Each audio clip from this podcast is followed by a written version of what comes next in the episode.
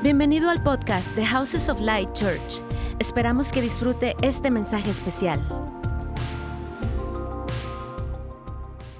Primera de Pedro 3, 19 al 20 dice, Jesús, vivificado en espíritu, también fue y predicó a los espíritus encarcelados que en otro tiempo fueron desobedientes, cuando en los días de Noé la paciencia de Dios esperaba mientras se construía el arca. En esta arca fueron salvadas a través del agua pocas personas, es decir, ocho. Aquí Pablo, perdón, Pedro, toca un, un tema muy raro. Habla de cómo Cristo fue a predicarles a los espíritus encarcelados. Y me gusta que podamos hablar de un tema así, porque para una parte ah, no estamos familiarizados con algo que, que, la Biblia sí habla, aunque por otra parte no tenemos todas las respuestas. Hay pasajes de la Escritura que son así, donde a veces no entendemos, ¿verdad? Nos surgen preguntas, bueno, ¿cuándo fue Jesús a predicarles? ¿A qué espíritus encarcelados? ¿Eran personas? ¿Eran demonios? ¿Qué les predicó? Etcétera. Hay una serie de preguntas.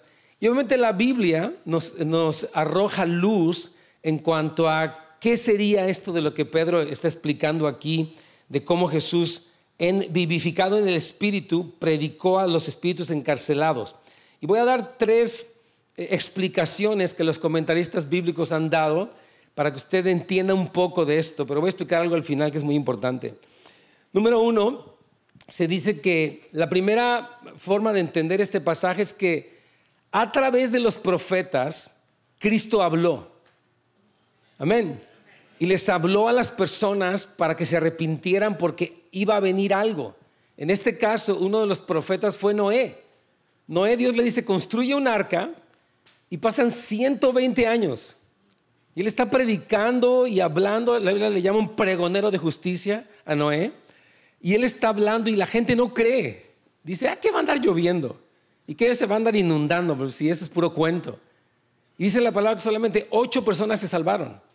Pero dice Pedro aquí que, fue el Espíritu de Cristo el que les, les, avisaba lo que iba a venir. Mire, vamos a leer 1 Pedro 1, 10 al 11, esto ya lo estudiamos.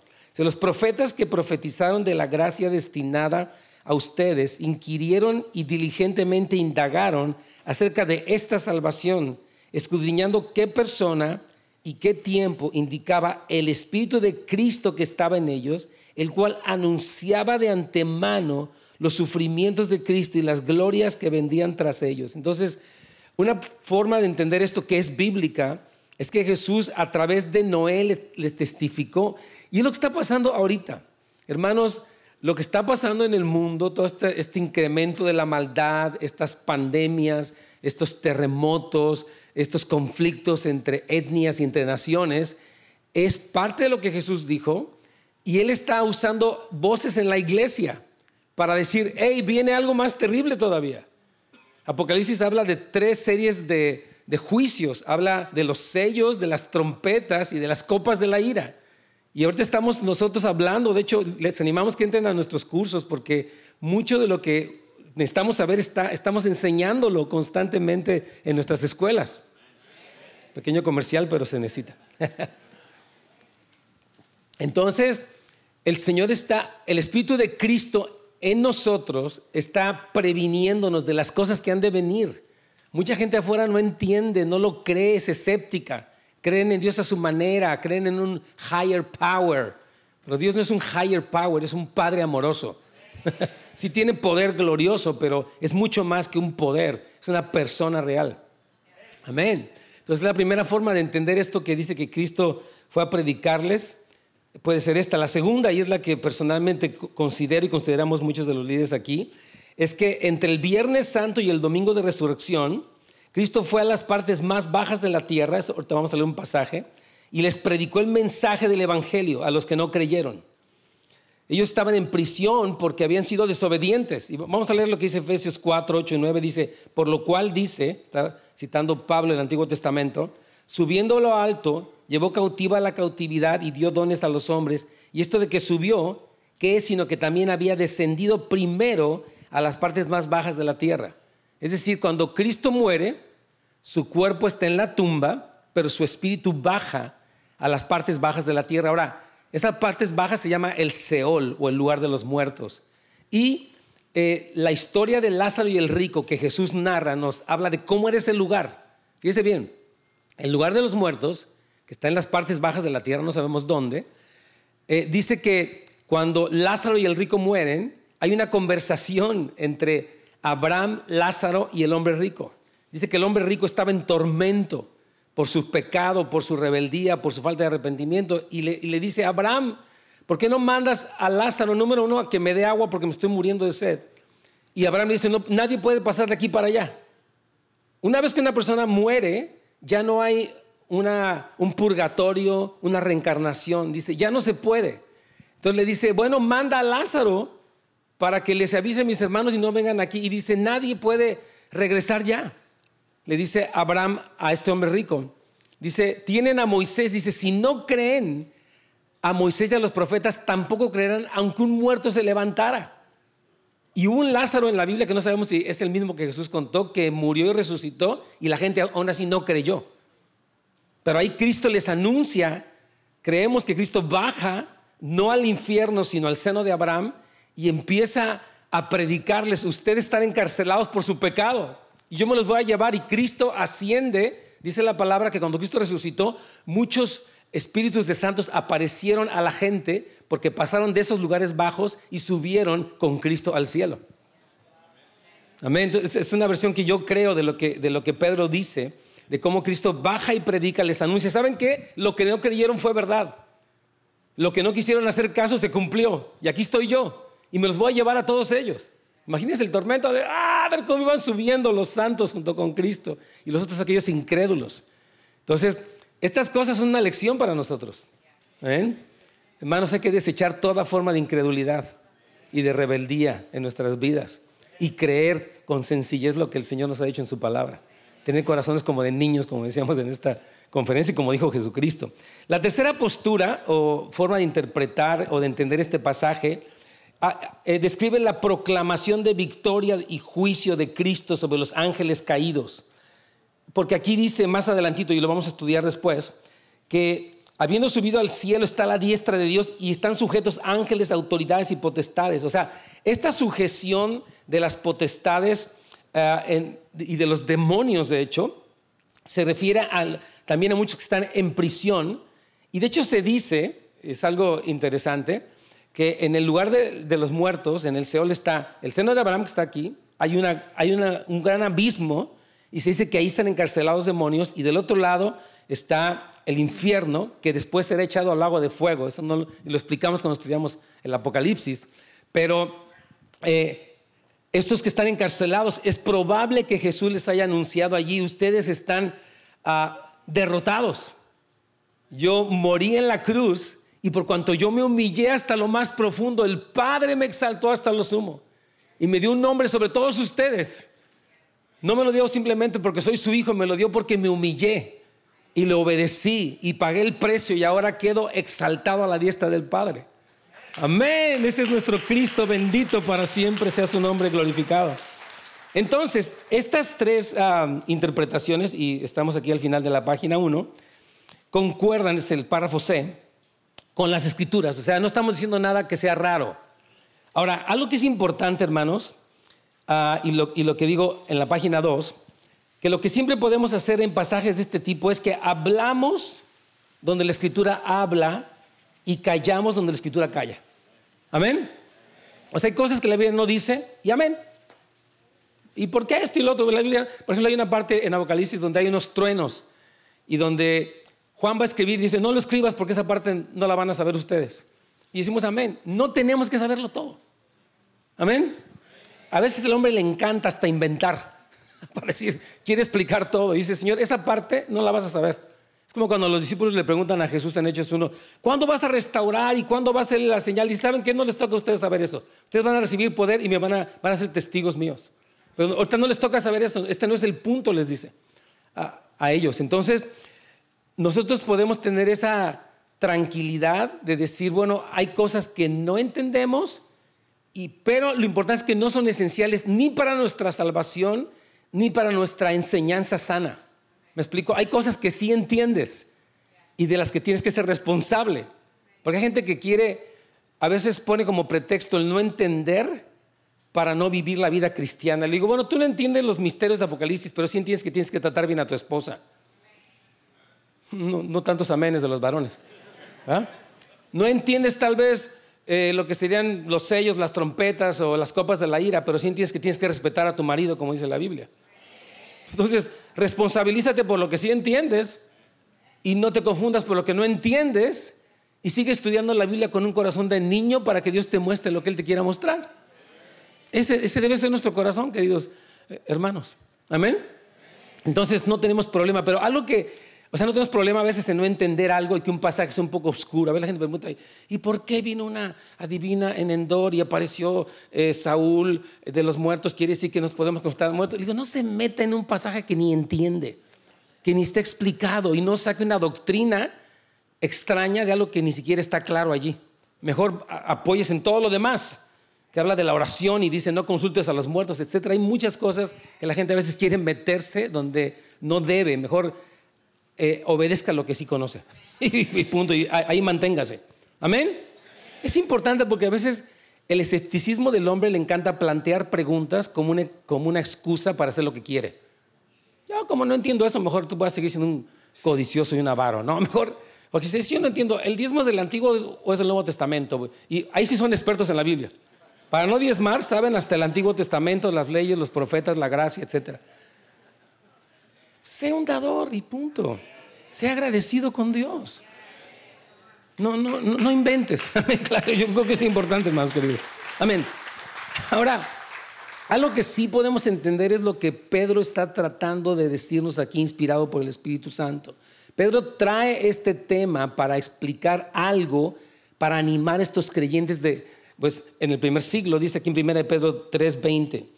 Dice, Dios esperó con paciencia, estoy leyendo la, traducción del lenguaje actual, a que se arrepintieran mientras Noé construía la barca o el arca, pero no lo hicieron. Solo unos pocos subieron a la barca y se salvaron del diluvio, pues el agua misma llevó a esas ocho personas, a esas ocho personas al lugar seguro.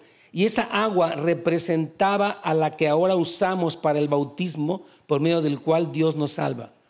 Aquí Pedro empieza a explicar cómo este diluvio que fue un juicio en el que Dios preservó a los que creyeron, al darle esta orden a Noé y él obedecerla, y el agua que hundió a unos y los arrasó, salvó a otros. Está diciendo, esa agua es un poco un tipo del bautismo. Y empieza a explicar porque Él quiere darles confianza a ellos. Tenemos que saber esto, los cristianos del primer siglo eran muy poquitos en un mundo pagano completamente opuesto a ellos.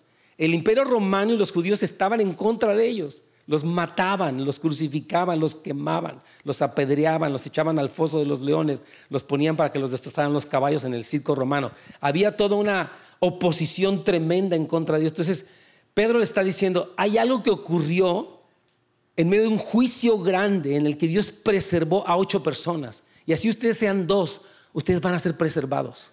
Hermanos, Dios tiene una forma maravillosa de preservarnos en el fin del tiempo.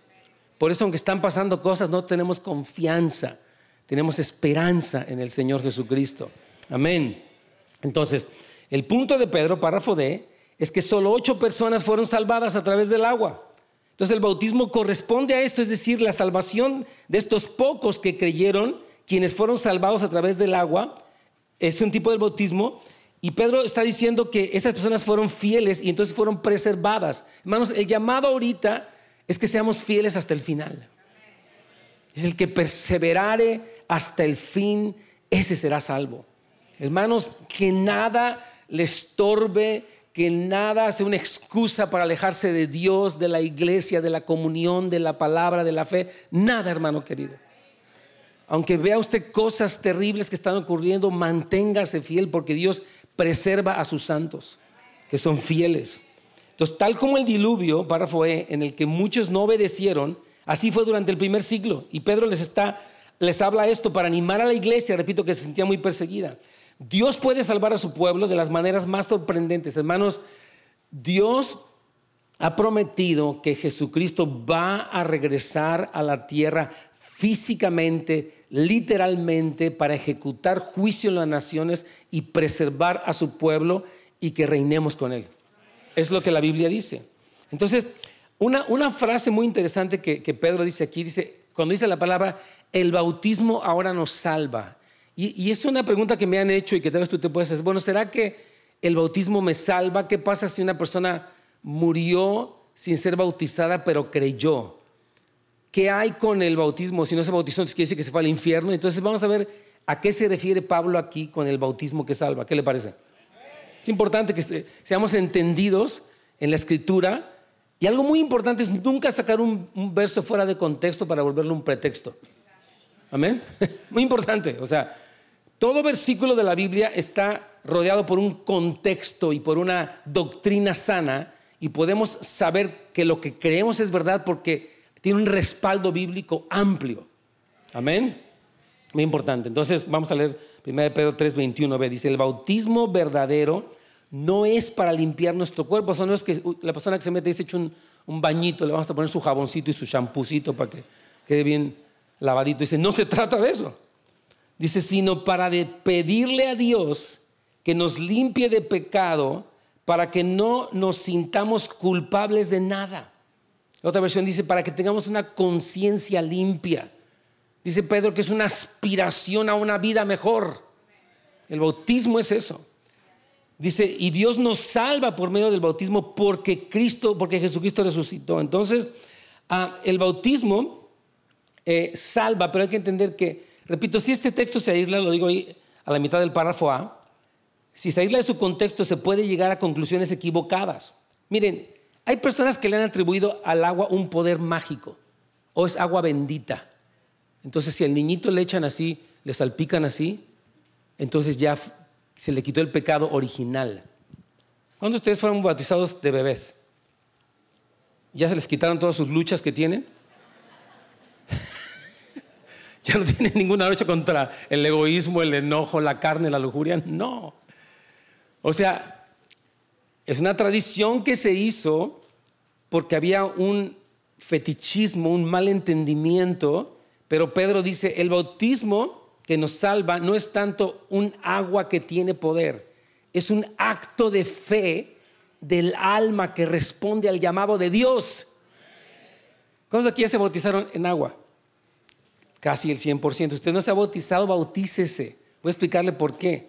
Porque una persona cuando cree en el Evangelio, bueno, se arrepiente y cree, una de las demostraciones que la fe es genuina es el bautismo. Porque usted dice, Señor, yo quiero lo que tú quieres de mi vida. No lo entiendo mucho, ¿por qué me tienen que meter ahí? Tienen que verme todos. Usted dice, pues a mí me da pena que me vean. Sí, pero no se trata de tu pena, se trata de lo que Él dijo. Y cuando tú le crees a Él, dice, Señor, yo quiero lo que tú quieres.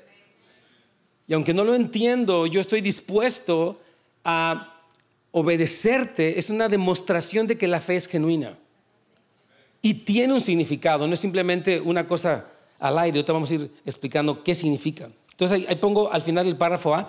Es un acto del corazón, una respuesta a Dios de la persona que está buscando que Dios limpie la conciencia a través del perdón de pecados. Miren, muchos de nosotros traemos culpabilidad a veces.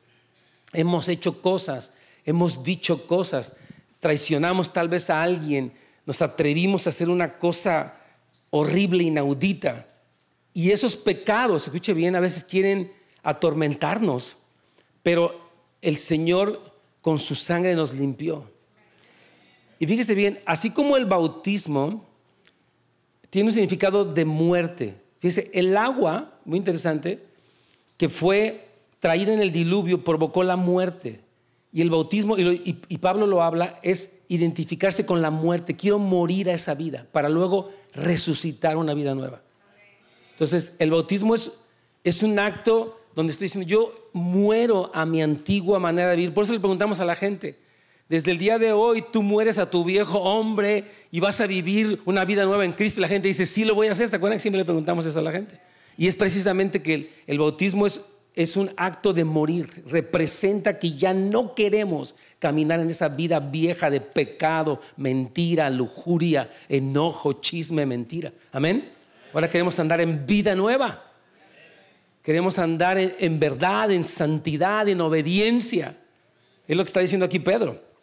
Entonces, en lo que Pedro, párrafo B, en lo que Pedro se enfoca aquí es en el acto del bautismo. No se debe pensar que el agua hace una obra mística, sino más bien es que el sumergirse en el agua representa un acto de fe del alma. El instrumento de salvación no es el agua, sino la fe. O sea, no me salvé porque el agua de ahí de lugar sea bendita. Tratamos de mantenerla limpia, como las albercas. Pastor Ferni utiliza los químicos necesarios para que usted se meta y no huela feo ni nada. Pero el agua no es bendita. El acto de fe y obediencia nos demuestra que la salvación se llevó a cabo en tu vida. Y aparte es una profesión pública. Y aparte el bautismo es un recibir a la persona en la comunidad de la fe. Dice que somos bautizados en un cuerpo. La gente, decimos a la gente, bienvenido al cuerpo de Cristo. Ya eres parte de nosotros. No solamente vienes aquí el domingo, te apareces y desapareces, eres parte de una familia. Es, lo que, es todo lo que significa el bautismo. Por eso, si usted no se ha bautizado, vamos a tener bautismos, vamos a estar este, avisando y bautícese. Amén. Y ah, algo aquí muy importante es que el bautismo salva porque Jesucristo resucitó. O sea, la gente no se queda abajo del agua y se ahoga. La gente sale y nosotros salimos de la muerte a una vida de resurrección en Cristo. Pedro afirma que el retrato del bautismo es morir y resucitar una vida nueva, lo que dijo Pablo, y quiero leerlo porque siempre lo leemos en los bautizos. Romanos 6:4 dice, porque somos sepultados juntamente con Él para muerte. ¿Por qué? Por el bautismo. ¿Muerte a qué? Al pecado. Muerte a la vida vieja. Muerte a nuestra manera antigua de vivir. Y dice, a fin de que como Cristo resucitó de los muertos por la gloria del Padre, así también nosotros andemos en vida nueva. Nadie puede resucitar si no murió. ¿Está de acuerdo conmigo? Entonces, cuando morimos con Cristo, entonces podemos resucitar esa vida nueva en Cristo. Por fe lo hacemos. Entonces, eso es lo que, este, lo que sucede. Y vamos a la página 3.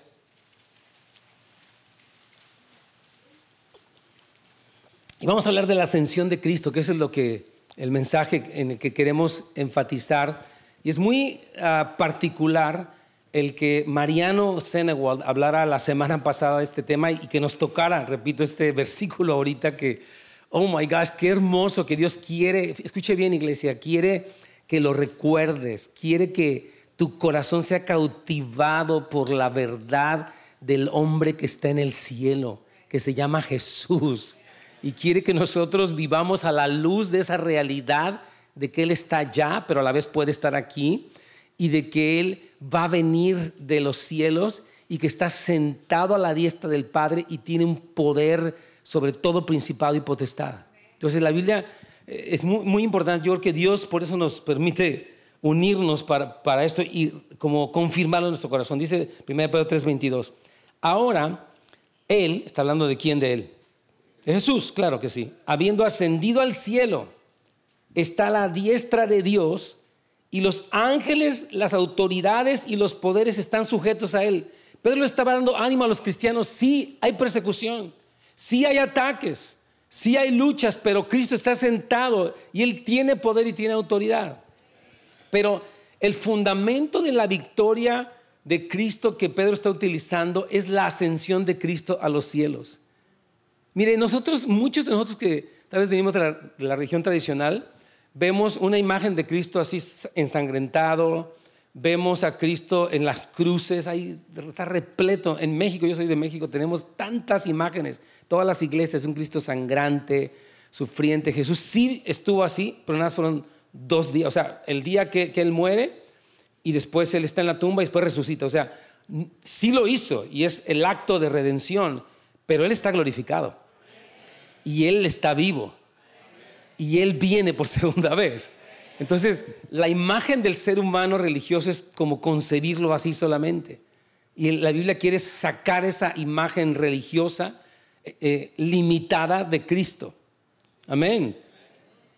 Entonces, cuando estudiamos el libro de los Hechos y las epístolas, estas son notas de nuestro hermano Mariano, vemos que ellos anunciaron que Jesús vino, murió, resucitó y ascendió a los cielos y es ese hombre en el cielo el que regresará a la tierra a restaurar todas las cosas, juzgar a los enemigos de Dios y gobernar sobre la tierra.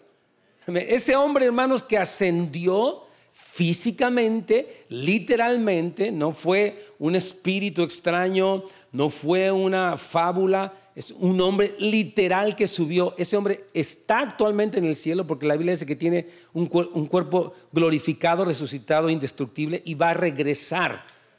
Y lo vamos a poder ver. Dice, todo ojo le verá. Lo que la Biblia afirma repetidas veces.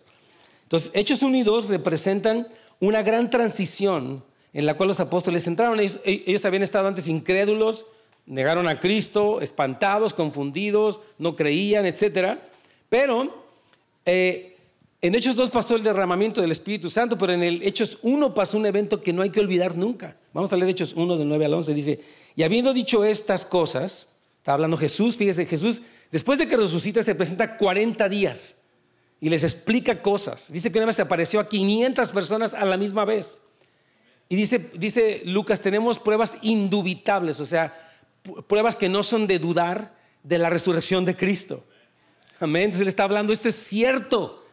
¿Cómo es que unos hombres del Nuevo Testamento iban a dar su vida por una fábula o una idea o algo que no era cierto? Ellos lo vieron resucitar. Y aquí dice, y habiendo dicho Jesús estas cosas, viéndolo ellos, los discípulos, fue alzado y le recibió una nube que le ocultó de sus ojos. Ellos lo ven y dicen, wow, de repente la nube de gloria los tapa y de repente, eh, estando ellos con los ojos puestos al cielo, estaban como, oh my gosh, ya se fue. Entre tanto que él se iba, y aquí se pusieron junto a ellos dos varones con vestiduras blancas, los cuales también les dijeron, varones galileos, ¿por qué están mirando al cielo? Este mismo Jesús que ha sido tomado de ustedes al cielo, así vendrá como la habéis visto ir al cielo. Fíjese, después de este evento ellos enfrentan mucha oposición, cárceles, latigazos, pero estaban seguros porque lo vieron irse y los ángeles dicen, ok, así como lo vieron, Él va a venir. Ustedes están seguros, ustedes no están confundidos, decepcionados, ustedes, ellos pasaron de ser hombres temerosos a ser hombres valerosos, porque lo vieron y tuvieron la certeza. Y, esa fue la predicación de mismo Pedro en el capítulo 2. Dice, el que ustedes crucificaron, ese no se quedó en la tumba, sino que Él resucitó y nosotros somos testigos. Y este hombre sano que ustedes ven y este Espíritu Santo es la demostración de que Él resucitó entre los muertos. Está comprobando, verificando que la resurrección es un hecho histórico, real, palpable, que tiene frutos concretos. Amén.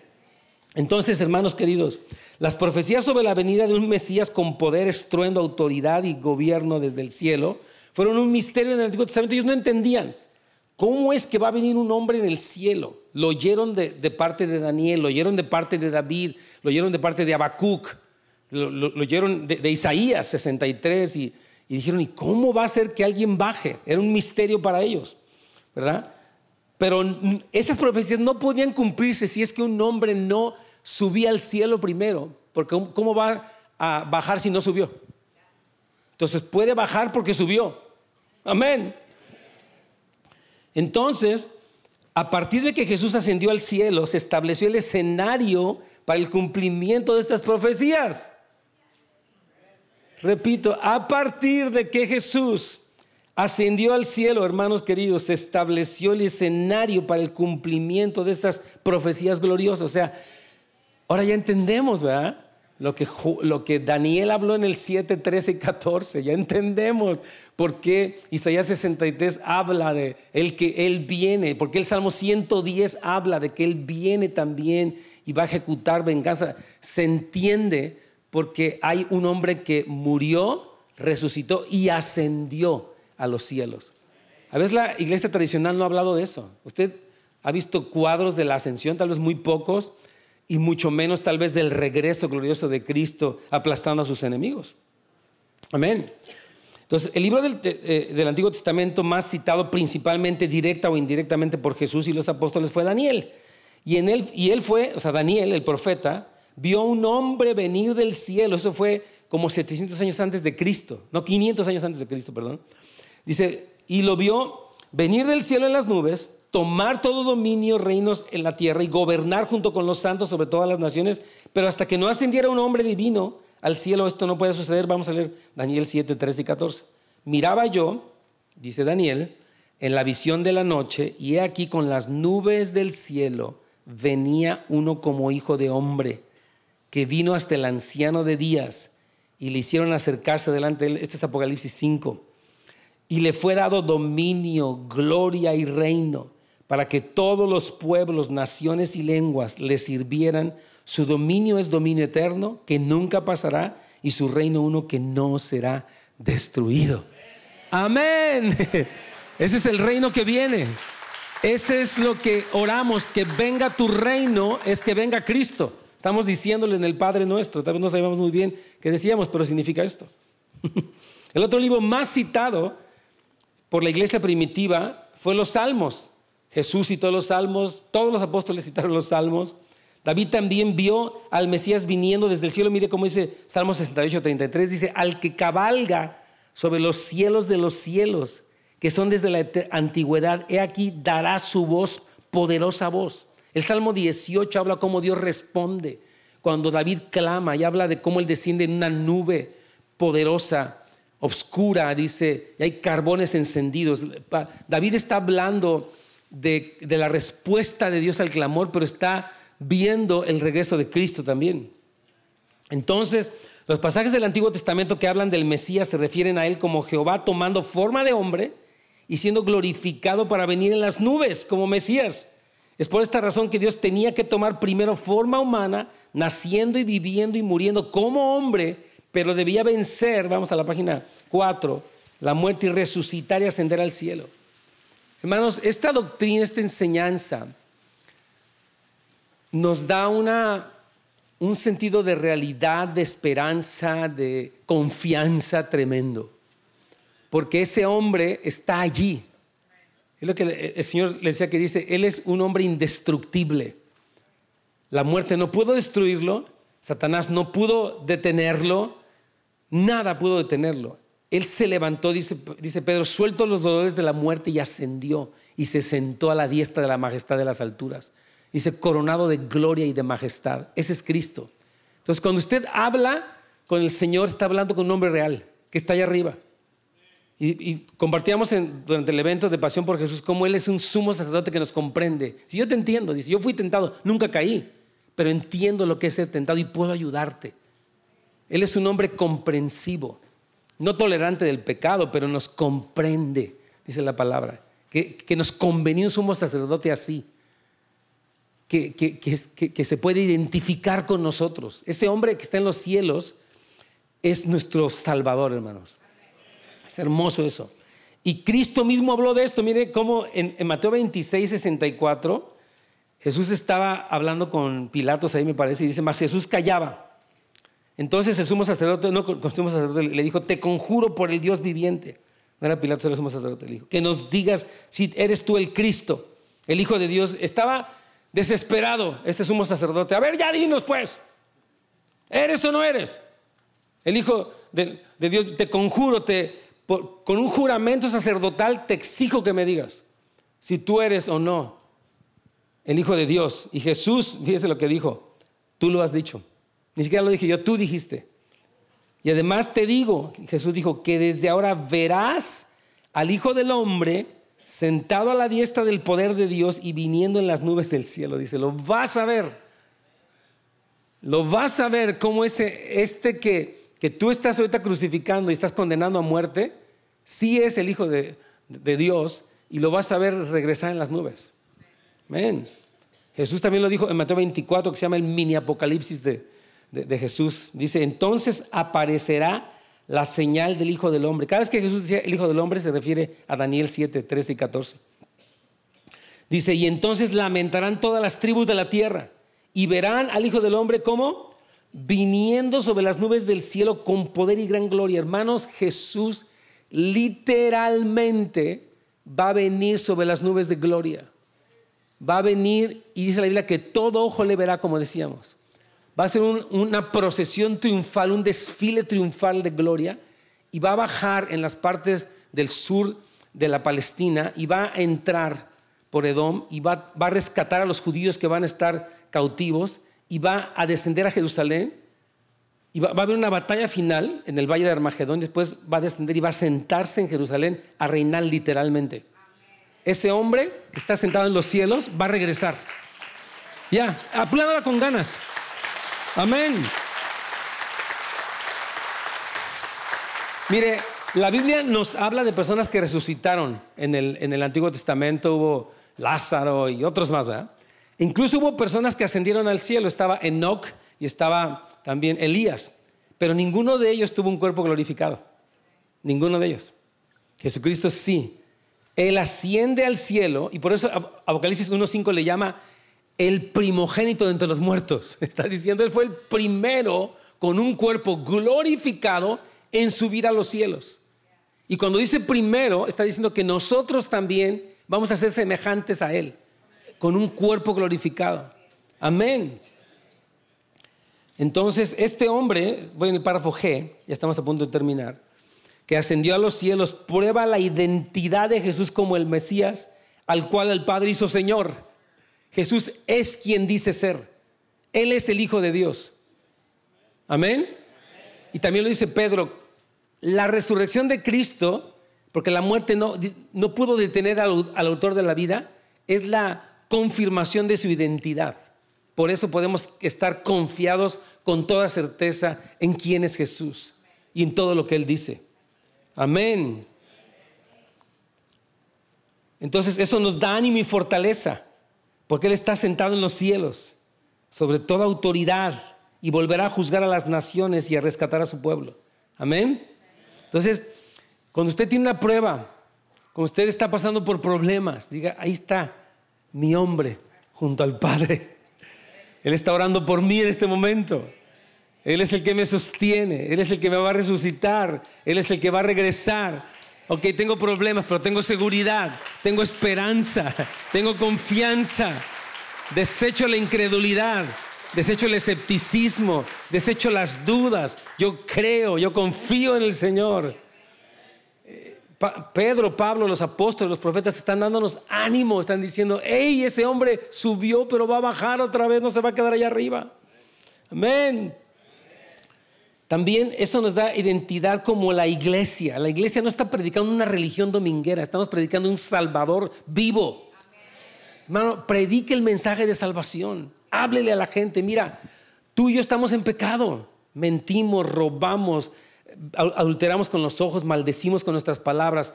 Ese pecado merece un juicio, pero Cristo tomó ese juicio y Él llevó nuestro pecado en la cruz y Él te invita a que lo conozcas, que te arrepientas y experimentes su poder y su salvación. Predique de Cristo, hermano. Eso es lo que oro por ustedes todas las semanas. Un día sin querer hasta va a estar predicando. Ni me gusta predicar, pero estar predicando porque es que el pastor está clamando para que yo sea un testigo del Señor Jesucristo. Hermano, predique de Cristo, háblele a la gente. Si ellos creen o no creen, lo entienden o no lo entienden, eso no es problema suyo. Usted hábleles de Cristo y punto.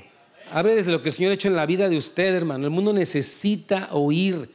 Hay tantas creencias raras que la gente tiene. ¿No ha visto en cada locura? Han hecho un Dios a su manera. No, pues Dios no puede ser así. Y Dios va a hacer esto. Y yo no creo, no creo en la Biblia, pero creo en Dios. No creo en los evangelios, pero creo en Cristo. Una serie de locuras y contradicciones. Y por eso nosotros estamos hablando ahí sencillamente, amorosamente, mostrando el amor de Cristo. Es decir, Jesús vino, murió, resucitó, ascendió va a regresar. Amén. Miren lo que decía aquí Pablo en Filipenses 3, 20 al 21. Más nuestra ciudadanía esté en los cielos. A mí este versículo me ha tocado mucho, porque aunque estamos, escuche bien esto, estamos viendo situaciones políticas eh, complejas, partidos políticos, usted sabe, no quiero hablar ni de izquierda, ni de derecha, ni del medio, ni de atrás, ni de adelante, nada. Quiero decir que nosotros somos ciudadanos de los cielos. Nuestro presidente está sentado en la silla suprema del universo, se llama Jesucristo. Amén. Me gusta mucho eso, la verdad. Respetamos a las autoridades en la tierra, pero nuestra suprema autoridad está sentada en los cielos. Por eso dice aquí, nuestra ciudadanía está en los cielos, de donde también esperamos a Salvador. Nosotros no esperamos que el Salvador venga en el Air Force One, en el avión presidencial. Nuestro Salvador va a venir de los cielos cabalgando sobre un jinete y su nombre es el fiel y verdadero. Ese es nuestro, nuestro Salvador, es Él. Amén. O sea, nuestra expectativa no es simplemente política, es el regreso de Jesucristo. Dice aquí, el cual transformará el cuerpo de humillación nuestra. Está hablando de este cuerpo físico, este cuerpo que se enferma, se arruga, engorda, ya se dio cuenta de todo esto que pasa. Ya se envejece, se deteriora. Dice, Él va a transformar el cuerpo de humillación nuestra para que sea semejante al cuerpo de la gloria suya, el cuerpo glorificado de Cristo. Mire, Cristo cuando resucita, Él de repente se aparece entre ellos en, medio y dice, wow, ¿cómo llegó aquí? Bueno, tiene un cuerpo glorificado. Dice, no me creen, ¿verdad? Dice, bueno, denme a comer unos panes y un pescado. Vamos a comer. Se lo come y luego se vuelve a ir. Dice, a ver si no se quedó el... Cuando él atraviesa la pared, se quedó el pescado y el pan que se acaba de comer. Dice, no, todo pasó completo. O sea, el cuerpo glorificado de Cristo va a ser nuestro cuerpo también. Es lo que eh, dice aquí, dice que para que sea semejante al cuerpo de la gloria suya. Por el poder con el cual también puede sujetar a sí mismo todas las cosas. Ese poder que nos va a dar un cuerpo resucitado es el que sujetó al diablo y a los demonios de toda índole. Entonces, la realidad del hombre que está en el cielo, esto es ya nuestra conclusión esta mañana, y viene pronto, nos prepara para enfrentar en victoria los eventos de los últimos tiempos. Hermanos, los últimos tiempos lo hemos estudiado aquí en esta iglesia muchas veces y usted sigue estudiando en nuestras escuelas que tenemos. Por favor, al final pase y regístrese, se lo suplicamos, es importante. Entonces, ah, vienen eventos de los últimos tiempos duros. No, no seamos negativos, es que la Biblia dijo eso. Pero la razón por la que podemos enfrentarlos en victoria es porque tenemos un nombre en los cielos. Porque Él ascendió y va a venir. Y ahorita usted y yo podemos estar pasando por cosas. Y aquí de hecho Pablo lo dice, quiero darle esto. Mira, dice, y a ustedes que son atribulados. A veces pasamos por tribulaciones a poco, ¿no? Dificultades. ¿Cuántos han tenido dificultades, problemas? Si usted no ha tenido, o está muerto, o está mintiendo, o algo le pasa. todos hemos tenido dificultades, hermanos. Todos hemos tenido tribulaciones de diferentes clases, unos mucho más fuertes que otros, pero todos hemos pasado.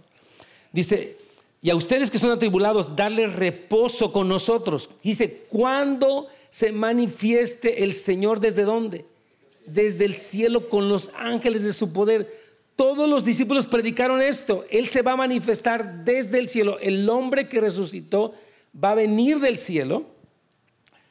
Con su, con, dice, con los ángeles de su poder, dice, fíjese bien que tremendo lo que viene, dice, en llama de fuego para dar retribución a los que no conocieron a Dios. Y no es que no lo conozcan porque no pueden, es que no quieren. Ya se empecinaron, ya se obstinaron, ya se volvieron personas obstinadas y se cierran. No es que no pueda creer, es que no quiero creer. Yo soy ateo, soy agnóstico. Dice, sí, cuidado. Dice, estas personas que están resistiendo al Señor, así lo dice aquí, dice que ellos no obedecen al Evangelio, no conocen a Dios ni obedecen al Evangelio de nuestro Señor Jesucristo, los cuales sufrirán pena de eterna perdición. Esta decisión de creer en Cristo, no, hermanos, tiene consecuencias eternas. O para bien, en la gloria de Cristo en su regreso y en la eternidad con Él, o para mal en el infierno de fuego para siempre. Eso está en la Biblia. Y no queremos disfrazárselo así de que, ay, no, si usted no cree, no importa. Todo está bien, lo que usted crea. Cada quien cree en Dios a su manera. Haga su Dios que usted quiera. No, no, no, Señor. Cuidado. Dice el Señor, no te harás imagen, no te inventarás un Dios, ni te postrarás ante Él, ni, te lo darás, porque el Señor tu Dios uno es. Dios es Dios. No, no podemos confeccionarlo, modificarlo, actualizarlo, no. Amén.